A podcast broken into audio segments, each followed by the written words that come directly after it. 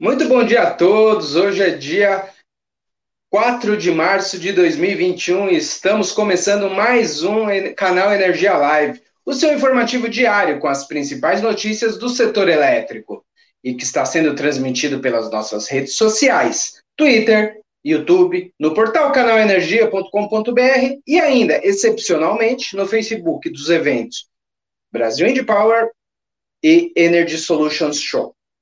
A gravação do programa agora também pode ser acessada no Instagram e como podcast no Spotify. Eu sou Maurício Godoy e hoje conduzirei todo o programa desta manhã com os seguintes destaques. O MME projeta entregar novo modelo até 2022. Brasil entra na onda do hidrogênio verde com projeto no Ceará.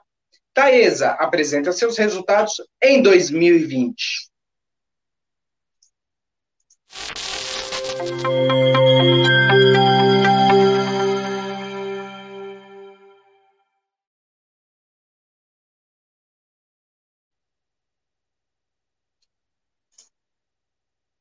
Muito bom dia a todos. Estamos de volta agora com a abertura do canal Energia Live. Eu sou Maurício Godoy, estou aqui conduzindo esse programa na quinta-feira, 4 de março de 2021. Bom, queria começar então esse nosso programa falando sobre o, a nossa manchete do dia, que é a expectativa do governo federal, do Ministério de Minas e Energia, que, de, que é de entregar o novo modelo do setor até 2022. A secretária executiva da pasta, Marisete Dadaldi, disse em um seminário que o MME realizou ontem, né, que sobre a modernização do setor e reuniu diversas autoridades, né? E, o, e tanto do setor elétrico quanto de outras áreas do governo, né? Como representantes do Ministério da Economia. Além, lógico, EPE, ONS, ANEL e CCE. Bom, o que disse a secretária? A Marisete disse que está otimista com o prazo né, para tramitação do projeto e, e apresentar ao setor elétrico, né? O, a reabertura, do, aliás, é, esse otimismo, né? Ela vale lembrar, ela vem depois de que o da aprovação da MP 998, inclusive que foi convertida em lei na lei 14.120 essa semana ainda na última terça-feira, né? A reabertura do debate público sobre o tema acontece no momento em que o Ministério comemora essa aprovação, né? Como eu disse. Uh, até porque essa nova lei, ela contém itens do próprio PLS 232, né? Como a retirada gradual dos subsídios na tarifa fio para empreendimentos de geração de fontes incentivadas, né? E a questão resolve, não, mas dá andamento à questão do comercializador varejista, que era um grande entrave aí que todos, todo o mercado apresenta, é, falava sobre, a que, sobre essa questão, e também o mecanismo para contratação de reserva de capacidade, né?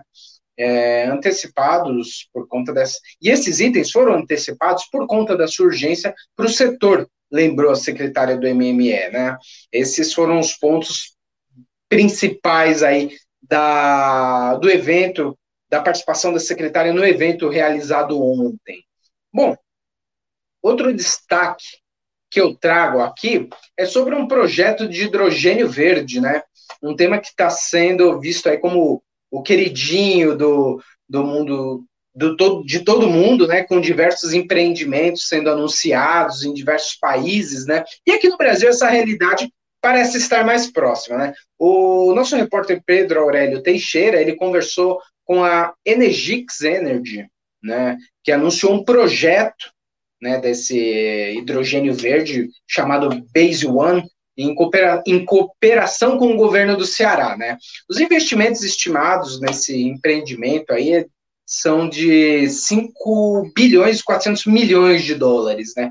Tanto a, a, a empresa e o governo do Ceará assinaram um memorando, né, para criar uma usina desse produto, né, e a previsão é de produzir mais 600 mil toneladas né, do hidrogênio verde por ano a partir, a partir de, uma, de uma capacidade instalada de 3, 3.400 megawatts de potência firme, né? tanto de projetos eólicos quanto solares combinados. Né?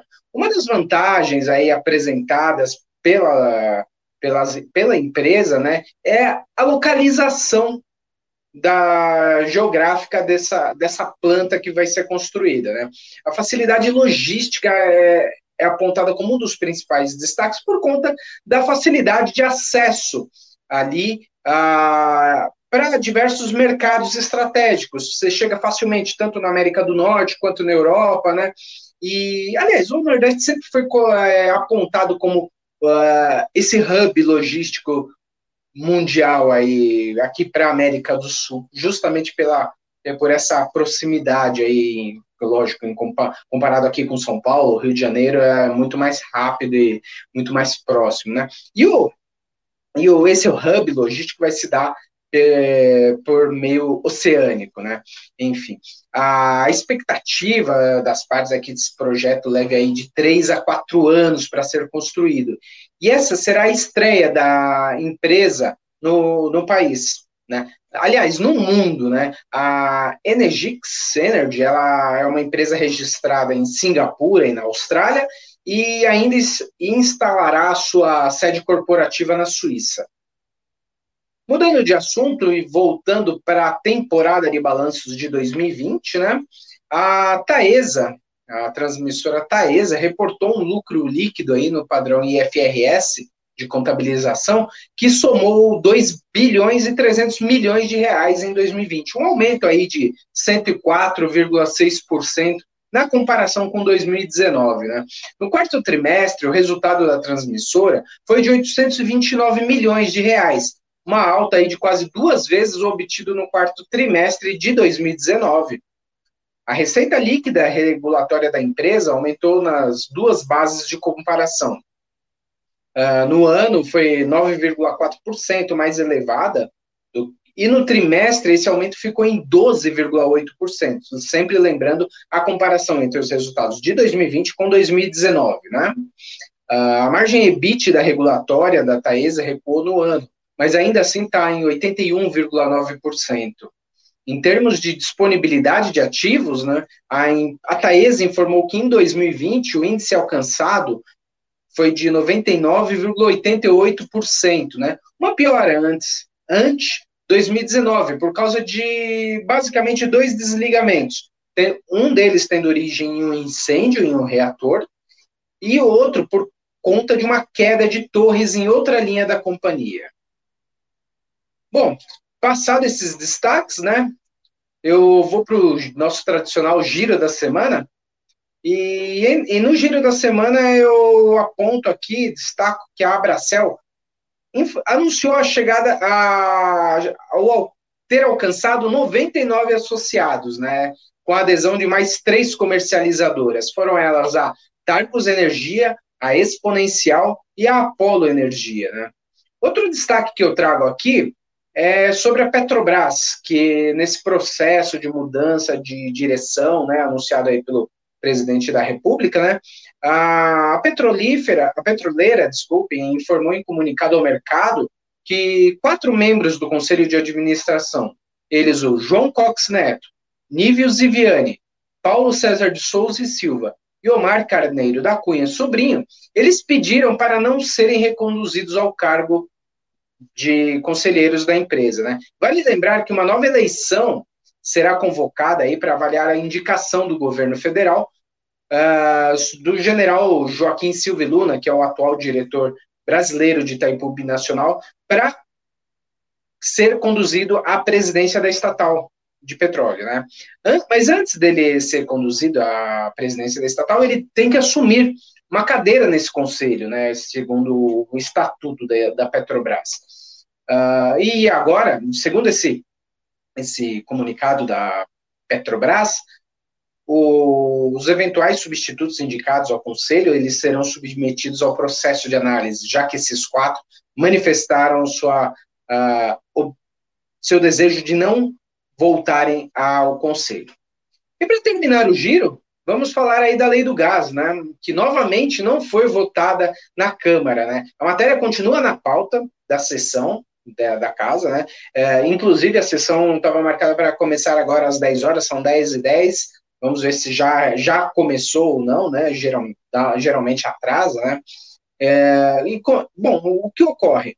A partir da. Vale lembrar que o assunto ele vem se arrastando aí por três sessões, né? Era para ser votada na terça, não ocorreu, entrou na pauta ontem e hoje voltou para esse para entrar em discussão. Outra coisa que também veio de Brasília, né, é que os líderes partidários da Câmara dos Deputados vão se reunir nessa quinta-feira, né, às 15 horas, para escolher quem vai ficar com o comando, quem vai, quem presidirá, né, as comissões permanentes. São 25 comissões, entre elas a de Minas e Energia, claro. A presidência dessas comissões, ela, vale lembrar, é dividida proporcionalmente ao número de deputados de cada partido. Bom, e assim eu termino o giro de notícias, uma versão mais enxuta da nossa edição de hoje. E também termina a edição de quinta-feira do canal Energia Live. É, muito obrigado a todos que nos acompanharam, né? E para conferir mais detalhes sobre estas e muitas outras notícias do setor elétrico, acessem o nosso portal. O endereço você já sabe, é canalenergia.com.br. Lembrando que essa gravação do programa também pode ser acessada no Instagram e como podcast no Spotify. Tenham todos um ótimo dia e até amanhã.